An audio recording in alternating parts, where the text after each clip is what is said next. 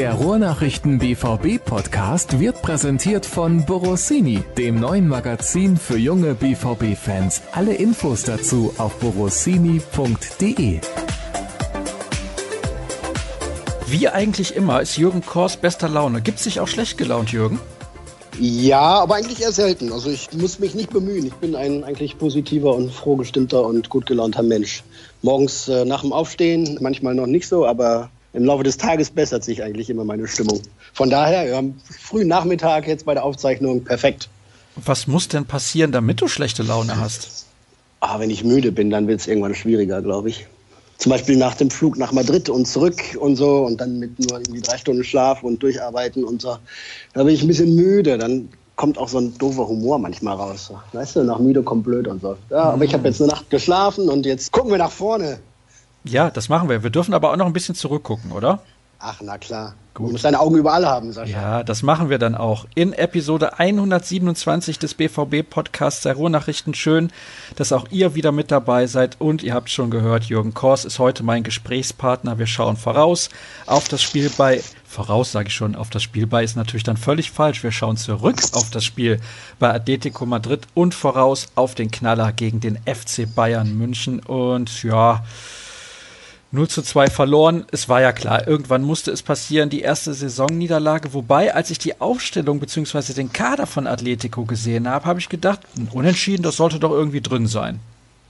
Ja, tatsächlich, da fehlten ein paar renommierte Kollegen. Ne? Godin war nicht dabei, Koke war nicht dabei, Diego Costa, Savic.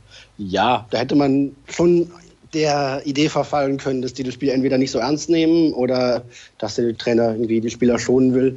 Andererseits haben wir dann ja gesehen, dass es anders gekommen ist. Von daher Aufstellung, Schall und Rauch. Wer so einen Kader hat wie Atletico, der hat auch bis Position 18 Top-Leute da. Und die haben ja dann auch bewiesen, deutlich, dass sie in der Lage sind, die BVB kalt zu stellen und ihn selber in Schwierigkeiten zu bringen.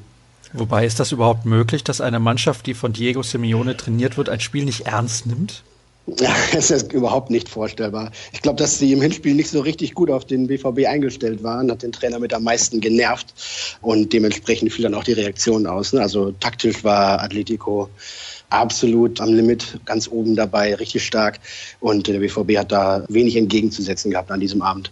Das ist in der Tat so. Warum hat es aus deiner Sicht nicht gereicht für mehr als halt diese 0 zu 2 Niederlage?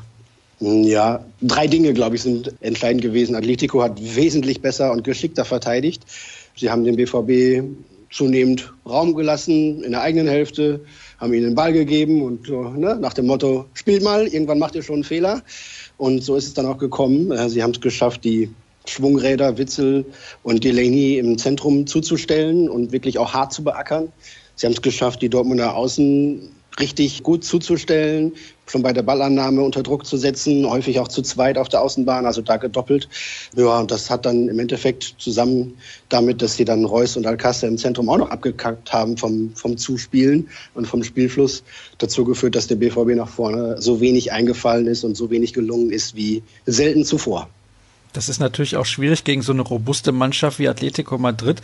Insgesamt bin ich der Meinung, haben nur so zwei bis drei Akteure im BVB-Trikot einigermaßen ihre Leistung gebracht. Also stark fand ich Roman Bürki. Gerade in der Anfangsphase hat er noch einige Dinger gehalten und auch im zweiten Durchgang das ein oder andere Mal seine Finger im Spiel gehabt. Bei den Gegentoren konnte er nicht viel machen. Und Witzel und Delaney war okay, auch nicht herausragend. Ja, insgesamt kommt da natürlich beides zusammen. Ne? Ein richtig guter Gegner, individuell auf jeden Fall und auch mannschaftlich und taktisch perfekt eingestellt und viele, viele Dortmunder, die in diesem Spiel nicht an die Leistung der vergangenen Wochen anknüpfen konnten, eben aus eigenem Mangel, aber auch eben, weil der Gegner es nicht zugelassen hat und so, ja, ergibt sich das eine mit dem anderen und dann verläuft so ein Spiel so klar, wobei der BVB natürlich viel Ballbesitz hatte ne, und, und richtig viel äh, Pässe spielen konnte, aber alles nur in ungefährlichen Räumen und da, wo es entscheidend und eng wurde, war Atletico immer zur Stelle. Dem BVB fehlte da bestimmt auch Aggressivität, die die Spanier dann deutlich mehr an den Tag gelegt hatten. Und dann äh, kam eben dieses 0-2 raus im Endergebnis. Ja, das auch sogar höher noch hätte ausfallen können. Ne? Da gab es noch einmal Metalltreffer, dann gab es noch einmal einen Strafstoß, den die Spanier hätten bekommen können. Und ja, so war das 0-2 eigentlich noch schmeichelhaft für den BVB, so wie der Sieg im Hinspiel natürlich auch ein bisschen zu hoch ausgefallen ist.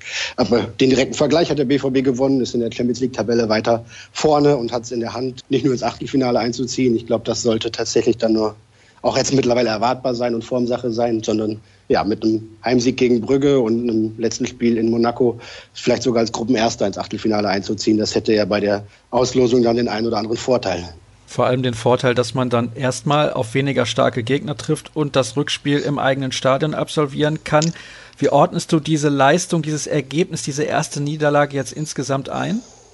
Ich habe an verschiedenen Stellen gelesen, es sei die schwächste Saisonleistung gewesen. Das würde ich so nicht stehen lassen. Dortmund hat auch vorher schon schwächere Spiele gemacht, zum Beispiel in Hannover 0-0 oder in Hoffenheim ganz glückliches 1-1. Ich glaube, da war Dortmund nicht besser als am Dienstag, aber diesmal war der Gegner natürlich nochmal deutlich stärker und auf Zug. Von daher, ja, eine der schwächeren Saisonleistungen, sicherlich individuell bei vielen, insgesamt mannschaftlich, taktisch. Aber sie können es besser und sollten das Spiel irgendwie dann auch schnell aus dem Kopf streichen und zeigen, dass das irgendwie jetzt ein Ausrutscher nach unten war, den man der Mannschaft sicherlich auch gestatten muss, gerade auch vielen jungen Spielern, dass die nicht permanent und gerade auch in der Königsklasse auf diesem Top-Niveau spielen können. Ist, glaube ich, eigentlich selbstverständlich. Man vergisst es dann manchmal, dass da viele erst auch 18, 20 sind, 22, 23. Und dementsprechend ist es, wie gesagt, vielleicht ein Ausrutscher nach unten gewesen der aber jetzt nicht für dauerhafte Verstimmung sorgen sollte und erst recht keine großen Kopfschmerzen bereiten sollte. Sie haben es vorher viel besser gemacht und damit wären wir dann quasi bei der Überleitung zum FC Bayern. Sie wollen es natürlich auch am Samstag direkt wieder weitermachen, weil da das Spiel ansteht, das vielleicht für den Saisonverlauf noch wichtiger werden könnte als dieses eine Gruppenspiel in Madrid. Ja, Moment, Jürgen, Moment. Eine Frage habe ich aber noch zum Thema Champions Ach so. League. Ja. Na, schade. ich dachte, wir könnten weitergehen. Nein, nein, eine Frage möchte ich da gerne noch zu stellen. Gehst du vom Gruppensieg ja. aus? Ich meine, man spielt zu Hause gegen Brügge. Die haben 4 zu 0 gewonnen beim AS Monaco. Da ist ja mittlerweile Thierry Henry Trainer. Wobei der sich, mhm. das sagen einige im Handball, besser auskennt als im Fußball. Aber Spaß beiseite. Die haben nur einen Zähler geholt bislang, die Monegassen. Das überrascht mich schon. Klar, sie haben nicht mehr die Qualität im Kader wie noch vor zwei, drei, vier Jahren. Aber trotzdem, das ist schon erstaunlich, zu Hause mit 0 zu 4 gegen Brügge zu verlieren, die jetzt bislang auch keine Bäume ausgerissen haben. Ich denke, zu Hause, Brügge sollte man auf jeden Fall schlagen und in der Form, in der sich Monaco momentan befindet, ist ja dann auch da alles andere als ein Sieg schon eine Enttäuschung. Es klingt komisch, aber so ist es irgendwie. Ja, ja, also ne, so kann man es lesen, so kann man es sehen. Rügge war gegen den BVB nicht die schlechtere Mannschaft, hat auch in Madrid nur knapp verloren, hat jetzt vier Punkte gegen Monaco geholt. Äh, die Franzosen sind, glaube ich, ganz, ganz außer Form und haben riesige Probleme, ja auch in der Liga. Von daher, ja, Brügge zu Hause musste erstmal schlagen, wird man natürlich in gewisser Form erwarten, geht aber nicht im Vorbeigehen, ganz bestimmt nicht. Und den Gruppensieg zu fordern, soweit würde ich jetzt nicht gehen, aber ich würde behaupten, dass die Chancen gut sind, zumal es der BVB ja in der eigenen Hand hat mit dem direkten Vergleich gleich gegen Atletico im Vorteil zu sein. Und von daher ist das möglich. Verlangen, erwarten, äh, formulieren würde ich so nicht als Zielsetzung. Wenn es so klappt, umso besser. Dann haken wir das Thema jetzt ab. Wobei, so. ich könnte mir vorstellen, die ein oder andere Hörerfrage, die jetzt kommt, hat auch noch mit diesem Thema zu tun. Und zack, so ist es. Die erste kommt von Andreas. Die Überschrift bei den Ruhrnachrichten lautet wie folgt. Atletico zeigt BVB die Grenzen auf. Meiner Meinung nach ein bisschen dick aufgetragen. Ist der BVB überhaupt an seine Grenzen gegangen bei dieser Konstellation? Nämlich erster Hinspiel 4 zu 0 gewonnen, also direkter Vergleich so gut wie gewonnen. Samstag kommen die Bayern. Warum sind die Medien so kritisch nach diesem Spiel? No, ich würde das nicht überkritisch sehen oder ich finde es nicht besonders kritisch. Der BVB ist sicherlich nicht an seine Grenzen gegangen, aber Atletico hat es auch nicht zugelassen, dass da viel mehr drin war. So ganz von der Hand weisen kann man das vielleicht im Unterbewusstsein bei dem einen oder anderen Spieler nicht, wenn du weißt, okay, es ist jetzt nicht staatstragend, wenn wir hier nicht gewinnen. Natürlich hätten die gerne einen Punkt mitgenommen, aber es geht die Welt nicht unter, wenn du dir da eine Niederlage erlauben kannst. Und dann hat eben der Gegner auch es nicht zugelassen, dass viele Dortmunder ja das zeigen konnten, was sie ausgezeichnet hat. Ob das zu dick aufgetragen ist, weiß ich nicht, aber zumindest, es ist ja gut zu wissen, es war ja auch gar nicht so richtig absehbar, trotz schwankender Leistungen oder, oder nicht nur herausragender Leistungen zu sehen, was kann diese Mannschaft dauerhaft leisten, was ist sie in der Lage regelmäßig abzurufen, wo sind die Grenzen nach oben. Nach dem Hinspiel gegen Atletico dachte man ja, es gibt fast keine mehr. Und dementsprechend hat es jetzt doch nochmal irgendwie das Spiel gezeigt, dass da auch noch Grenzen sind. Ich glaube, dass da Grenzen sind, hört sich dann ein bisschen sanfter an in der Formulierung, als die Grenzen aufgezeigt zu bekommen. Aber ich glaube, so war es auch gemeint, denn äh, es gab ja anschließend kein, kein Scherbengericht für den BVB. Die Spieler und Verantwortlichen haben selber gesagt, keine Schande, kein Beinbruch und das trifft es ja auch. Zum einen, was die Leistungsbereitschaft vielleicht im eigenen Tun anbelangt, dass da vielleicht nicht 100 Prozent möglich waren oder auch nicht an den Tag gelegt wurden, vor allem in Sachen Aggressivität. Und auch, dass da jetzt nicht das Wohl und Wehe des Saisonstarts und der ganzen Hinrunde von diesem Spiel abhängt. Pierre hat uns geschrieben, und zwar folgendes. Auffällig war in Madrid eine gewisse Müdigkeit und fehlende Frische trotz Rotation. War dies alleinig der Stärke Atleticos geschuldet oder war es die Folge einer gewissen Verunsicherung aufgrund der Rotation und der fehlenden Automatismen? Schwierig. Ein bisschen was dazu habe ich gesagt mit den, mit den jungen Spielern, von denen man das nicht permanent erwarten kann. Bei Reus zum Beispiel sind viele Spieler jetzt auch in den letzten Wochen gewesen, obwohl er die Nationalmannschaft ja einmal ausgelassen hat. Ja, es ist vielleicht auch irgendwann ein bisschen Müdigkeit in den Beinen. Paco Alcázar kommt aus einer abermaligen Verletzungspause her, hat in Wolfsburg nicht wirklich überzeugt, hatte da in 78 Minuten 15 Ballkontakte und jetzt in Madrid in 75 Minuten 14 Ballkontakte. Ist also nicht so richtig im Spiel, gerade für einen Zentrumstürmer, der immer mitspielen will. Da passten viele Laufwege und Abstimmungen nicht so richtig. Macht eine gedankliche Frische gewesen sein, die da fehlt, aber auch ein bisschen Rhythmus, der fehlte. Das würde ich auch bei Manuel Akanji oder immer Toprak auch anmerken, auch bei Lukas Piszczek, dass da vielleicht so ein bisschen Rhythmus fehlte, ein bisschen Frische fehlte. Und wenn es dann irgendwie eh schon schwierig läuft für die gesamte Mannschaft, dann ist es natürlich schwierig, da diesen Punkt zu überwinden. Kann schon sein, würde ich allerdings auch, wie vorhin schon mal gesagt, nicht allein den BVB-Spielern ankreiden, sondern auch dem Gegner zugutehalten, denn das Niveau von Atletico an diesem Abend war richtig gut, war richtig stark. René würde gerne wissen, und der spricht dich persönlich an. Jürgen, wie muss ich mir das vorstellen, wenn ihr Spieler benotet und welche Redakteure haben Mitspracherecht? ja, Fragen, die uns immer wieder mal erreichen, aber ich will sie trotzdem wieder gerne beantworten. Das erste ist natürlich der subjektive Eindruck während des Spiels. Ne? Du hast irgendwie das Spiel auf den Plätzen, auf denen wir sitzen, ganz gut im Überblick, kannst viele Bewegungen sehen, kannst die einzelnen Aktionen sehen, kannst auch sehen, was mannschaftstaktisch irgendwie passiert.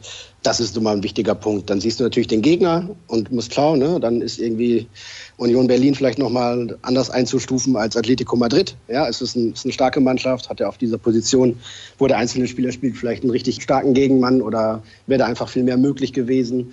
Das kommt so hinzu. Ein wichtiger Punkt sind Daten und Statistiken, die wir nicht zum Erbrechen dafür nutzen, aber doch schon wesentlich, was zum Beispiel geführte und gewonnene Zweikämpfe anbelangt, was äh, Laufdistanz anbelangt, dann manchmal auch äh, eben Ballkontakte, ne, wie jetzt bei Paco, wenn er einfach nachweisbar und mit Statistik belegbar gar nicht im Spiel ist, dann hat das natürlich auch einen direkten Einfluss auf die Benotung.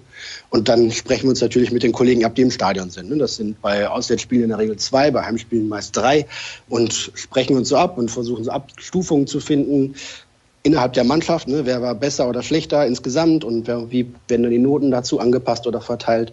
Wie ist das Spielniveau im Allgemeinen? Und das alles zusammen führt dann dazu, dass wir uns meist einig sind. Also wir diskutieren manchmal über halbe Noten, die wir ja geben, nicht nur glatte, sondern auch halbe. Da kann man mal ein bisschen anpassen, aber dass wir mehr als eine Note auseinander sind, passiert eigentlich selten bis gar nicht. Ja, und so kommt das dann zustande. Wir vergleichen natürlich auch nachher immer mal, was haben die anderen gegeben oder wir sprechen uns auch ab, schon während des Spiels in der Schlussphase und kommen dann mit den Kollegen eigentlich immer weitgehend überein. Der eine hat eine Szene vielleicht nochmal anders gesehen, während der andere irgendwie an seinem Bericht tippeln musste und dementsprechend nochmal einen anderen Eindruck. Aber im weitesten Sinne sind wir da immer konform. Und ja, ich vergleiche zum Beispiel anschließend auch immer mit, wenn ich die Noten gemacht habe, mit den Kollegen vom Kicker, die sich ja als Fachmagazin auch dafür rühmen und dafür angesehen werden, dass die das relativ ordentlich machen. Und mehr als eine halbe Note liegt eigentlich nie zwischen den Eindrücken, die wir so gesammelt haben.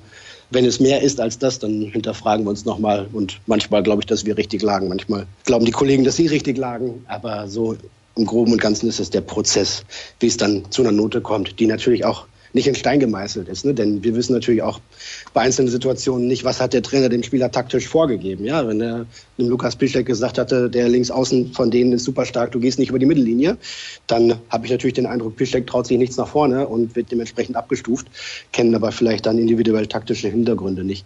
Ähm, von daher ist es immer auch eine Spielerei und eine Diskussionsgrundlage. Und wir behaupten nicht, dass wir die Fußballweisheit mit so großen Löffeln gefressen hätten, dass wir da immer richtig lägen. Das glaube ich nicht. Aber wenn man sich darüber aufregen kann oder ein bisschen diskutieren kann und darüber ein bisschen rumphilosophieren kann, dann ist es doch das, was uns irgendwie beim, beim Reden und Sprechen über Fußball große Freude macht. Und dafür als Anstoß sind die Noten immer ganz gern gegeben. Das heißt aber nicht, dass die irgendwie sakrosankt anzusehen sind und wir da postulieren, dass wir als Einzige alles richtig sehen. Manchmal haben die Kollegen auch einen ganz guten Riecher, ganz bestimmt sogar. Und manchmal haben auch Fans, User, die uns dann schreiben, sich bei uns melden und sagen, hier und so und so, habt ihr das eigentlich gar nicht beurteilt oder wie kommt ihr zu dieser Einschätzung?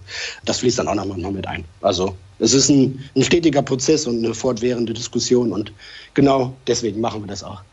Da könnten wir eine eigene Sendung draus machen. Was ist denn da los, Jürgen? Ja, ich mache das eigentlich gerne. Ich finde es gut und denke dann immer so 60, so, boah, was gibt es denn jetzt für Noten? Ne? Und dann fängst du natürlich irgendwie, orientierst dich erstmal an den Mittelwert, was war besser, was war schlechter, wie muss ich den in Relation setzen zu den Nebenleuten, die besser oder schlechter waren. Aber das, das macht schon Spaß und ja, Manchmal gibt es auch die Mütze dafür, weil sich irgendjemand darüber aufregt, dass er was ganz anders gesehen hat und was wir denn für Blindmänner wären.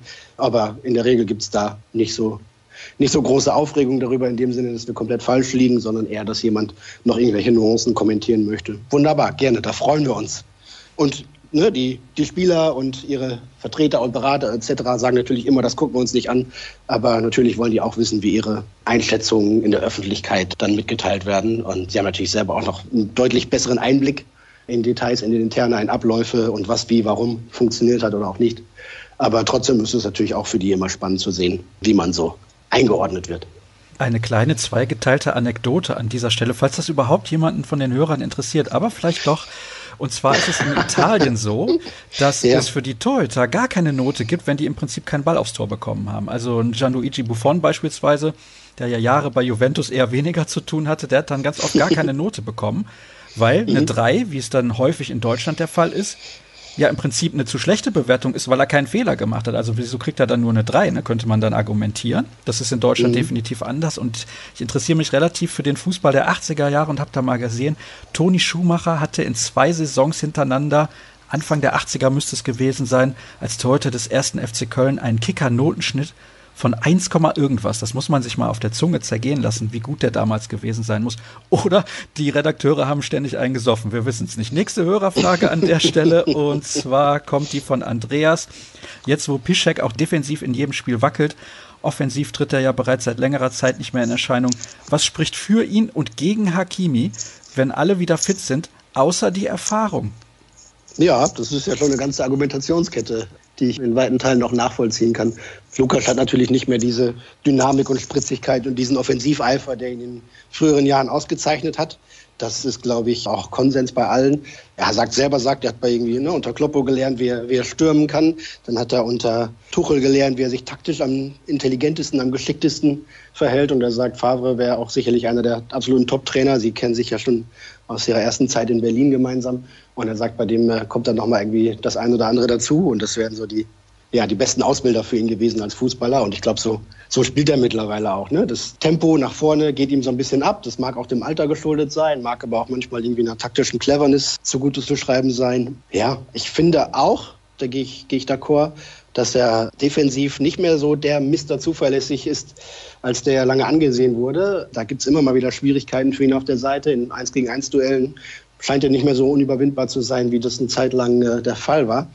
Beispiel am, am Dienstag muss man ihm aber auch zugutehalten, definitiv, dass er von vorne da ganz wenig Unterstützung bekam. Ne? Was soll er machen, wenn ein Christian Pulisic seinem Außenverteidiger nicht folgt und der dann plötzlich eins gegen zwei steht, da wird er immer zu spät kommen. Ne? Und wenn es die äh, taktische Vorgabe ist, mit einzurücken, wenn er auf die, auf die ballnahe Seite und wenn dann plötzlich äh, nach einem verlorenen Zweikampf in der Zentrale seine Flanke eben frei ist und da einer angerannt kommt mit Macht 3 Geschwindigkeit, dann siehst du als Verteidiger, der von innen erstmal wieder rausrücken muss, sich dann ja, mit dem Rücken zum Tor im Zweikampf stellen muss, während einer mit Hochgeschwindigkeit auf ihn zuläuft, dann kann man als Verteidiger fast nur schlecht aussehen. Also ich würde da jetzt nicht den Stab über ihn brechen, aber ich glaube schon, dass mit Ashraf Hakimi, wenn er denn nicht mehr links benötigt wird, sondern auch rechts spielen könnte, da beim BVB einer im Kader ist, der offensiv sicherlich aktuell stärker einzuschätzen ist, defensiv natürlich auch noch diverse Sachen verbessern kann und auch muss. Dafür hat er aber auch den richtigen Trainer, der ihm da keine Ruhe lässt, bis er da sich deutlich sicherer im Stellungsspiel zeigt, auch geschickter im Zweikampfverhalten. Aber das wird kommen. Und dann kann es gut sein, dass Piszek nicht mehr, wie es beim Transfer von Hakimi gedacht war, so ein Backup hat auf seiner Seite, falls er mal nicht spielen kann oder will oder soll, sondern dass er dann auch ernsthaft um seine Einsatzminuten noch mehr kämpfen muss, als das irgendwie im Sommer den Anschein hatte. Was verspricht man sich davon, Kagawa in der U23 spielen zu lassen? Spielpraxis, wofür? Dass er dann doch nicht nominiert wird, fragt ein Hörer. ja, ist ja nicht meine Entscheidung. Du bist schuld, Jürgen. Ja, ach, Shinji. Klar, da blutet, glaube ich, vielen, vielen Brusten das Herz, wenn man sieht, dass der in der vierten Liga mitkicken muss. Irgendwie kommt er nicht so richtig zum Zug. Er hat immer wieder ein paar Spiele gemacht, da hat er nicht so richtig überzeugt, dann war er mal zwischendurch verletzt und musste wieder ein bisschen aufarbeiten. Gegen Union hat er dann gespielt, ne? Ja, ja. Das war ja so, so lau, ne, wie bei fast allen.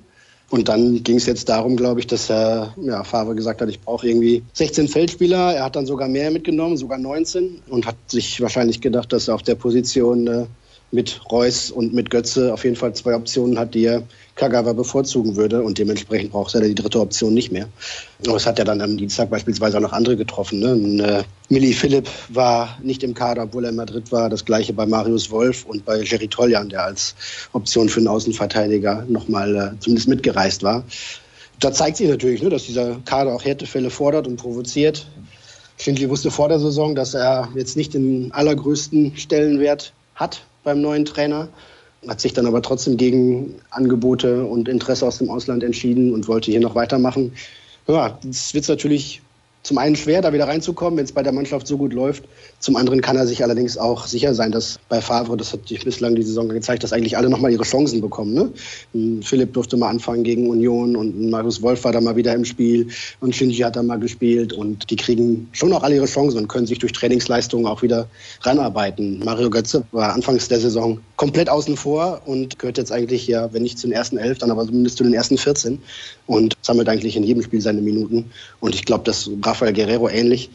Und ich glaube, das gilt dann insgesamt auch für alle Spieler. Da ist, glaube ich, Favre einer, dem man nicht vorwerfen kann, dass er dann immer nur zu denselben Spielern hält, sondern der, er lässt rotieren, der vergibt Startplätze und er gibt allen Spielern Einsatzchancen. Und dann liegt es halt an den Spielern, die auch zu nutzen. Wo du Philipp gerade angesprochen hast, das hat auch Lars getan in seiner Nachricht. Die Kaderstreichung von Philipp hat mich und ich glaube viele andere gewundert. Von einer Verletzung habe ich nichts gelesen. Wie kam es dazu? Ich dachte, dass er nach den Toren in Stuttgart und gegen Union eher näher ranrückt, als dass er sich von der ersten Elf entfernt. Warum ist Philipp eigentlich bisher gar kein Thema für die Flügel? Okay, Sancho ist jetzt schon unentbehrlich, aber Pulisic ist bisher noch nicht auf Topniveau. Wäre Philipp nicht zumindest eine Alternative? Ja, das ist er, glaube ich. Und auch da, ne, Champions League oder sonst wie, du brauchst dann 18 Leute im Kader, sprich, du willst jede Position abdecken können mit den Reservespielern, die du hast. Und dann wie bei Kagawa, der dann auf der, auf der 9,5 dann Reus und Götze vor sich hätte, hätte wahrscheinlich ein Milli Philipp in dem Zentrum Götze oder Alcázar vor sich. Und auf der linken Seite kann Jaden Sancho spielen, kann Jakob Brünn-Larsen spielen, kann auch noch Rafael Guerrero spielen.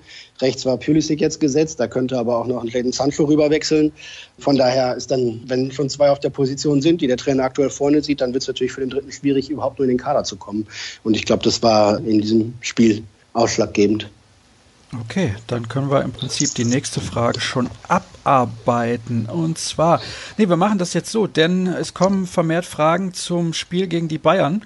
Wir ja. schauen ab jetzt quasi voraus auf diese Partie und bauen dazu noch Hörerfragen mit ein. Erstmal schreibt ein Hörer, schön, dass es den RNBVB-Podcast gibt. Der ist immer sehr interessant und gut, auch wenn man bei eurem Kollegen Florian Gröger immer Hunger bekommt. Ja, ich weiß nicht, was er heute gegessen hat. Normalerweise frage ich das. Jürgen, was gab es bei dir? Florian habe ich noch nicht gesehen. Ich kann nicht sagen, was er bereits gegessen hat, aber er war bei der Pressekonferenz. Wahrscheinlich gab es belegte Brötchen oder so. In der Redaktion, wo ich war, gab es von der Schulung nebenan, die äh, nicht so viele Teilnehmer hatte wie erwartet oder, oder überdimensioniert Essen bestellt hatte, gab es noch Pizza. Habe ich gerade eben zwei Stückchen Pizza gegessen. Das war sehr lecker. Okay. Wer mag Pizza? Deswegen habe ich jetzt gerade keinen Hunger. Ja, genau. Pizza ja. geht immer, oder? Ja, absolut. Lecker lecker. Wie hoch sind eurer Meinung nach die Chancen, dass der BVB gegen die Bayern gewinnt? Wird Kovac noch länger Trainer bei Bayern bleiben oder ist er weg, wenn es bei den Bayern so weiterläuft? Ja, das ist ja eine verkappte Bayern-Frage. Eigentlich sind wir ja der BVB-Podcast, aber vielleicht kannst du trotzdem was dazu sagen. Ah, ja, ja. Vielleicht kann man es ein bisschen vergleichen, denn der BVB ist im Sommer ein relativ geringes Wagnis eingegangen mit Lucien Favre, den der Club schon lange auf der Liste hatte und der Trainer hat es geschafft, die Mannschaft fast vom ersten Tag an nicht nur von seiner Herangehensweise und von seiner Vision zu überzeugen, sondern sie folgen ihm auch und, und sie handeln so, wie er das wünscht. Und, und sie sehen, dass es Erfolg hat, deswegen vertrauen sie ihm jetzt blind. Bei den Bayern ist es ein bisschen anders gelaufen. Da ist natürlich auch der Verein noch mal ein bisschen anderer und da sind ein paar andere Egos in der Kabine. Aber da kommt Nico Kovac, der jetzt als Trainer ja, mit Eintracht Frankfurt durchaus Erfolge vorzuweisen hat, aber natürlich nicht das Standing hatte wie die meisten seiner Spieler, wenn man so will. Von daher hat er sicherlich schwieriger gehabt in einem schwierigeren Umfeld und man sieht, dass da ja zum einen so eine spielerische Linie ein bisschen fehlt. Ne? Also sie haben lange davon profitiert, die Bayern, dass sie noch viel von Guardiola Intus hatten, dass sie auch noch einiges von der Spiel- und Herangehensweise von Heinkes Intus hatten. Und beides geht mir gerade so ein bisschen flöten, ohne dass ich was Neues erkenne. Und dazu kommt dann ein bisschen Verletzungspech, ne? Coman, Tolisso, Thiago jetzt. Das in einem eh schon relativ dünnen kleinen Kader. Dazu kommt schlechte Form bei Spielern wie Müller, vielleicht auch Neuer, vielleicht noch Hummels oder vor allem auch Boateng, genau. Und so kommt so eins zum anderen, dass es die Lage gerade für Kovac schwierig macht. Also im Moment sieht es so aus, als ob der BVB den besseren Trainer geholt hätte. Oh, da gehe ich schwer von aus. Zumal er auch deutlich mehr Erfahrung hat, das muss man auch dazu sagen. Aber ist auch für ihn der erste Weltklasse-Club. Ne? Also wenn ich den BVB jetzt in die internationale Spitze einordne und die Bayern ja sowieso, dann äh, ja, ist es für Kovac wie auch für Favre der erste Club auf diesem Niveau. Und im Moment scheint Favre da besser zurechtzukommen. Jetzt benutze ich ein Wort, was ich selten oder nie benutze, weil ich mag das nicht, diese Anglizismen. Ich glaube, dass Favre mit den Spielern, mit denen er jetzt arbeitet, im Vergleich zu Kovac, mehr Credibility genießt bei seinen Akteuren. ja, was ich sagen kann, ist, dass Lucien Favre mit seiner Art mh, als Persönlichkeit eher ruhiger, sehr respektvoll mit den Spielern umgeht, fast väterlich sie wirklich an die Hand nimmt. Gleichzeitig, wenn eine Sache sehr, sehr konkret ist und auch durchaus mal lauter wird, wenn ihm irgendwas nicht passt. Ne? Ist jetzt nicht so, dass er da nur rumstreichelt. Aber das kommt an. Das verfängt bei den Spielern und in, in der ganzen Mannschaft. Und dementsprechend ist natürlich das Ansehen des Trainers in kurzer Zeit bei sehr vielen Spielern sehr groß geworden. Ne? Und wenn es läuft, dann hast du natürlich als Trainer immer recht, aber es gibt jetzt auch nichts, was irgendwie darauf hindeutet, dass das irgendwie nicht von längerer Dauer wäre. Von daher, ja, hat er Credibility und ich hoffe auch Sustainability, also Nachhaltigkeit. Oh, oh. Hast du denn ein bisschen Spanisch auch noch gelernt in deiner Zeit jetzt in Madrid? sehr, sehr wenig. Mein Spanisch ist eh schon nur rudimentär, was mich ein bisschen ärgert. Und ich war auch nur so kurz dort vor Ort, dass ich das jetzt nicht wirklich aufpolieren konnte. Sehr, sehr schade. Müssen wir einfach mal länger hinfahren. Vielleicht ja dann zum Finale. Na, zum Trainingslager in Marbella im Januar. Ja, aber im Januar, da ist doch Handball-WM, da müssen wir doch hin, Jürgen. Ja, das Trainingslager beginnt, glaube ich, schon am 4. Januar, von daher geht das eher los. Das könnte eng werden. Also, was haben wir noch? Eine nicht ganz so ernst gemeinte Frage. Wenn mein Lieblingsspieler nicht oder zu spät eingewechselt wird, darf ich mich dann auf Instagram darüber aufregen? Natürlich. Die sozialen Medien kennen ja keine Grenzen, was irgendwelche Parolen, Meinungsäußerungen oder Wutbekundungen angeht. Aber wenn es natürlich ein Seitenhieb auf diese Bayern-Geschichte um Lisa Müller ist, ja, dann sind, glaube ich, die Spieler und auch das nächste Umfeld durch ihre Clubs so intensiv gebrieft und denen wird so deutlich eingebläut, dass sie sich da bloß keine Blöße geben, um nicht irgendwelche Fronten öffnen und dass das eigentlich auch Frau Müller hätte wissen müssen, dass das wahrscheinlich ungeschickt ist. Ob man dann sich trotzdem zurückhalten muss oder sollte, kann jeder für sich selbst entscheiden. Grundsätzlich gilt, dass die Presseabteilung, die Medienabteilung der Clubs äußerst pedantisch dabei sind, dass die Spieler da keine Angriffsflächen bieten, wo es nicht nötig ist. Von daher darf jeder Fan alles zu seinen Lieblingsspielern schreiben, was nicht beleidigend ist. Und auch uns alle schreiben am liebsten, was nicht beleidigend ist. Und wenn dann man sich in dem Kreis der wenigen befindet, die im Zentrum des Geschehens stehen, dann sollte man natürlich bei vielen Äußerungen sehr vorsichtig sein. Wir kennen alle Geschichten von diversen Spielern, die da irgendwie mal unvorsichtig waren, denen nachher die Sachen um die Ohren fliegen. Das ist leider so. Dann sind die sozialen Netzwerke manchmal auch ein bisschen asozial, das stimmt ja. Und manche Medien stürzen sich dann mit Vorliebe drauf und schlachten das aus. Da sagt man, den Stahlpass muss man denen nicht unbedingt liefern. Ja, und das ist etwas, das ist beim BVB irgendwie wie ausgestorben seit den Abgängen von Dembele und Aubameyang.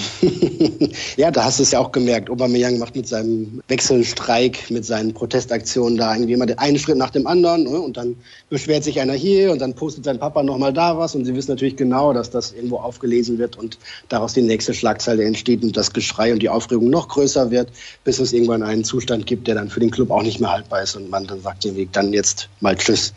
Soll es so nicht mehr geben. Ich glaube, der BVB hat sich sich das fest vorgenommen, dass da kein Spieler mehr ausschert. Und unter anderem, glaube ich, auch ist Sebastian Kehl da an einer guten Position, um darauf zu achten und darüber zu wachen, dass sich keine Spieler da irgendwie zur Ich-AG machen, sondern dass die Gemeinsamkeit und die gemeinsame Sache im Vordergrund steht. Schon erstaunlich, ne, dass der FC Barcelona jetzt darüber nachdenkt, Dembele aufgrund von charakterlichen Schwächen zu verkaufen. Das kann man sich ja gar nicht vorstellen, wie es dazu kommen konnte. Ja, muss man aber auch sagen, dass Usman Dembele beim BVB außerordentlich und explizit für seine charakterliche Stärke gepriesen wurde, als er unterzeichnet hat, weil der BVB eben sehr früh dran war und das Angebot dann vorlag und er zugesagt hatte. Und in der Zwischenzeit kam dann ja auch die Anfrage aus Barcelona und da ist Usman Dembele standhaft geblieben und ist zu seinem Wort beim BVB gestanden und hierher gewechselt.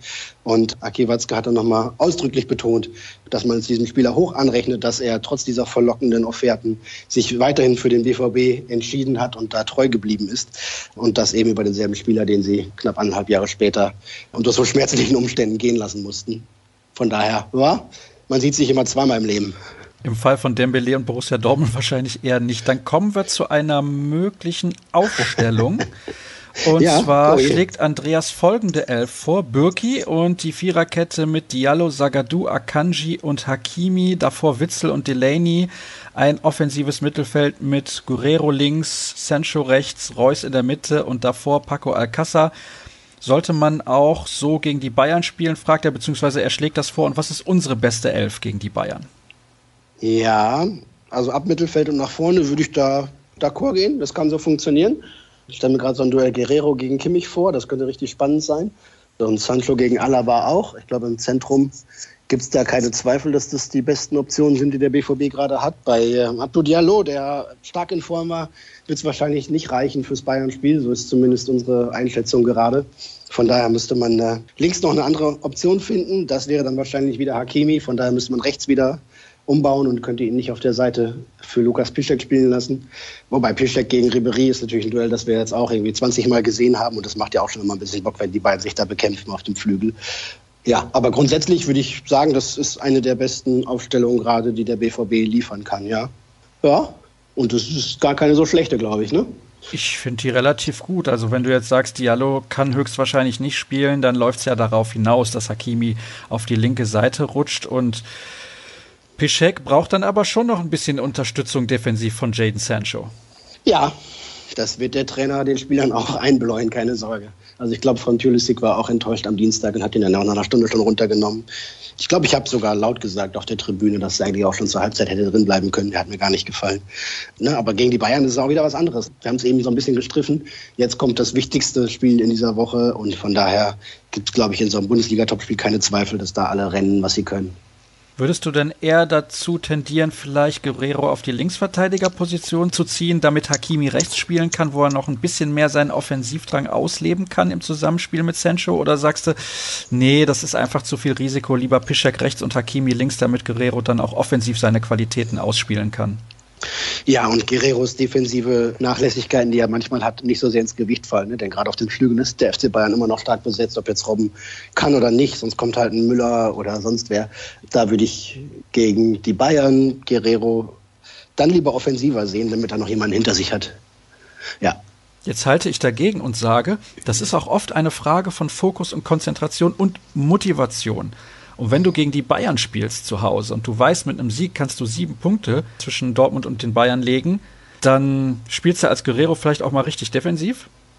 Hm, ja. soll ich, soll also, ich ihm das sagen? Nein, das ist nur so ein Gedankenspiel von mir. Ja, und du kannst natürlich auch sagen, das ist doch super, ne? wenn Guerrero dann auch noch nach vorne flitzt, dann müssen die Bayern richtig nach hinten arbeiten. Aber trotzdem sind sie ja so geschickt, dass sie dann Lücken, die sich dann irgendwo auftun, auch immer in der Lage sind auszunutzen. Ne? Im Zweifel lässt sich dann Robert Lewandowski so ein bisschen auf den Flügel fallen und leitet den nächsten Konter dann über diesen Weg ein. Ja, also da muss man schon clever verteidigen, wie der Trainer sagt. Er sagt aber auch intelligent angreifen und intelligent dazwischen spielen und intelligent pressen.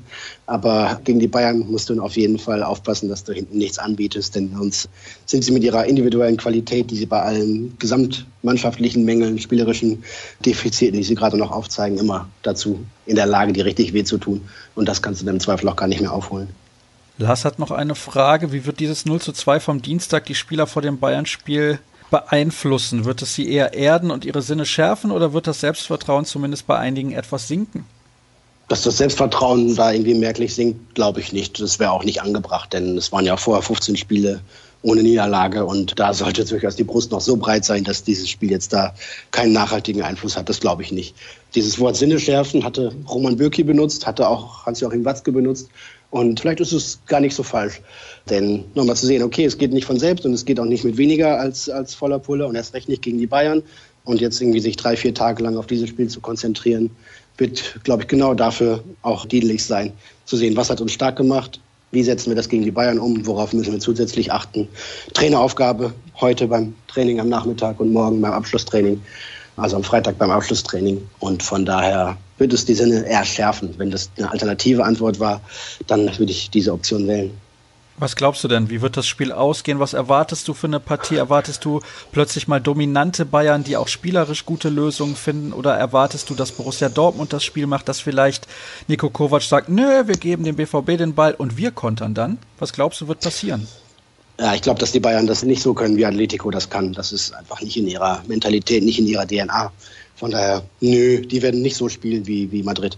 Beim BVB bin ich gerade irgendwie finde ich viel zu viele positive Ansätze und das macht mich schon fast wieder stutzig. Ich glaube, die haben in dieser Saison den deutlich besseren Fußball gespielt, die haben die deutlich bessere Form, die haben größeren Schwung, die haben größeres Selbstvertrauen, bei denen sind die Abläufe klarer, strukturierter, da passt viel mehr zusammen als bei den Bayern und sie sind ja, ob man diese Favoritenrolle vergeben will oder nicht, aber auf jeden Fall nicht so klare Außenseiter wie in den letzten Jahren und spielen auch noch zu Hause. Von daher finde ich jetzt so viele kleine Pro-BVB-Argumente, dass mich das schon fast stutzig macht, denn äh, es kommt immer nach der FC Bayern. Favre hat eben gesagt, Bayern ist Bayern. Und da steckt trotz der Kürze des Satzes natürlich ganz viel drin. Ich glaube trotzdem an Dortmunder Sieg. Ich erwarte, dass sie sich immer wieder mit ganz viel Schwung und Tempo Chancen erspielen können und dann auch das Spiel gewinnen. Mit der Bitte, dass du mir einen Spieler nur nennst und nicht jetzt wieder fünf, sechs. Wer ei, ei, ei, bei Borussia Dortmund ist der Schlüsselspieler in diesem Spiel? Ich darf nur einen nennen. Absolut. Ah, ich habe eben für die Printausgabe eine große Optik vorbereitet mit drei Schlüsselduellen. Also drei Dortmunder Spieler. Ich darf jetzt nur einen sagen, ne? Ja. Ah, Axel Witzel. Warum? ja, die Anschlussfrage war nicht schwierig, oder? Nein, habe ich lange dran gearbeitet. Dann kam aber relativ aus dem Bestand, alles gut. Weil er der Stratege ist, der das Spiel sortiert, der für die Balance sorgt, der das Tempo vorgibt, der in unruhigen Situationen Ruhe reinbringen kann, der absichert, wenn die anderen nach vorne stürmen, der insgesamt für die, für die Stabilität ja, der entscheidende Faktor ist. Und wenn, wenn er seine strategischen Fähigkeiten durchsetzen kann, zumal den Bayern in Thiago fehlt. Ne? Dann haben die noch Javi Martinez, aber der ist ja deutlich noch defensiver orientiert. Michames kommt bei denen nicht so richtig zum Zuge. Dann fehlt den Bayern im Zentrum der Xabi Alonso, den sie irgendwie jahrelang hatten, ne? der, der große Mittelfeld-Zampano. Und von daher glaube ich, wenn Axel Witzel das Spiel in den Griff bekommt, dann ist der BVB schwer zu schlagen am Samstag. Bevor du dieses Wort in den Mund genommen hast, habe ich gedacht, jetzt gleich sagt er Zampano. Schön, dass das hier bei uns auch immer wieder passiert, dass so tolle Wörter, die viel zu selten benutzt werden, Einzug erhalten hier bei uns im Podcast. Wo siehst du das größte Risiko auf BVB-Seite, die größte Schwachstelle gegen die Bayern? Hm, ich würde zwei nennen. Zum einen Paco, jetzt irgendwie hat zweimal gar nicht gut gefallen, war irgendwie nicht der aus der Saisonanfangsphase, da nicht wieder zu erkennen so richtig. Denke ich, dass das jetzt irgendwie eine Momentaufnahme war, nachdem er aus der Verletzung zurückgekommen ist und ihm ein bisschen Rhythmus und Praxis fehlten. Das könnte sein. Bedenken muss man aber auch, dass die Defensive, die in den ersten sechs, sieben Spielen immer die gleiche war, jetzt permanent wechseln musste, vor allem aufgrund von Verletzungsproblemen. Ne? Jetzt am, am Dienstag auch gegen Union und ja, zumindest in der ersten Halbzeit gegen Wolfsburg fand ich es auch nicht so wirklich überzeugend, doch ein bisschen was angeboten hat. Jetzt hat er mal Toprak gespielt, dann hat jetzt Sagadu gar nicht gespielt. Ich denke, dass der gegen die Bayern wieder reinrutscht und dann neben Akanji, der hat sich jetzt aber auch zweimal ordentlich schwer getan und wirkte ungewohnt fahrig und auch überwindbar. Das ist alles nicht so eingespielt. Ne? Piszczek haben wir angesprochen, Hakimi mit offensiv natürlich der mit größeren Stärken als defensiv. Ja, da, da gibt es schon so ein paar Punkte, wo ich dem BVB wünschen würde, dass sie die Abstimmungen, die Selbstverständlichkeiten, die Abläufe dann noch im Training nochmal wieder verinnerlichen, um den Bayern dann eben nicht zu viel anzubieten. Dann kommen wir jetzt zum finalen Tipp. Oh, soll ich jetzt einen Tipp sagen? Ach du Schreck. 3-1. 3-1, das sind ja dann noch ordentlich Tore. Ja, gut, also der BVB hat irgendwie 40 Tore geschossen ne, in 15 Pflichtspielen. Also warum soll das jetzt irgendwie weniger werden? Weil die Bayern sich vielleicht dann doch hinten reinstellen, obwohl du das ja anders erklärt nein, hast. Nein, nein, nein, nein. Die werden sich nicht hinten reinstellen. Ne? Aber Manuel Neuer, den haben eben noch eine interessante Statistik gesehen. Acht Schüsse aufs Tor und Neuer hat keinen gehalten. Ja, ein bisschen unglücklich lag aber vor allem auch daran, dass die Schützen dann relativ frei vor ihm aufgetaucht sind meist. Jerome Boateng, große Schwierigkeiten mit der Form, haben wir angesprochen. Mats Hummels findet auch nicht die Selbstverständlichkeit und Souveränität, die ihn sonst ausgezeichnet hat. Niklas Süle, fast noch der konstanteste und beste gerade bei den Bayern, hat aber jetzt gegen Freiburg war das, ne, auch mal schlecht ausgesehen. Ja, ich glaube, bei denen zwickt hinten auch ganz ordentlich. David Alaba ist irgendwie ne, nicht, nicht mehr der, der vor zwei, drei Saisons war mit seiner herausragenden Form. Von daher glaube ich, dass man gegen die Bayern durchaus Tore erzielen kann. Ich glaube, die wenigsten oder gar keine unserer Hörer hätten was dagegen, wenn es tatsächlich einen 3 zu 1 Sieg für Borussia Dortmund geben würde. Und sollte das der Fall sein, aber auch bei allen anderen Ergebnissen, leider auch, wenn es positiv für die Bayern ausgeht, findet ihr die Informationen darüber unter ruhrnachrichten.de, natürlich auch in der Printausgabe oder bei Twitter at rnbvb. Dort könnt ihr dem Kollegen folgen unter at Jürgen Kors mir unter Edsascher Start. Danke für eure Aufmerksamkeit und nächste Woche hören wir uns dann natürlich wieder zur großen Analyse. Bis dann.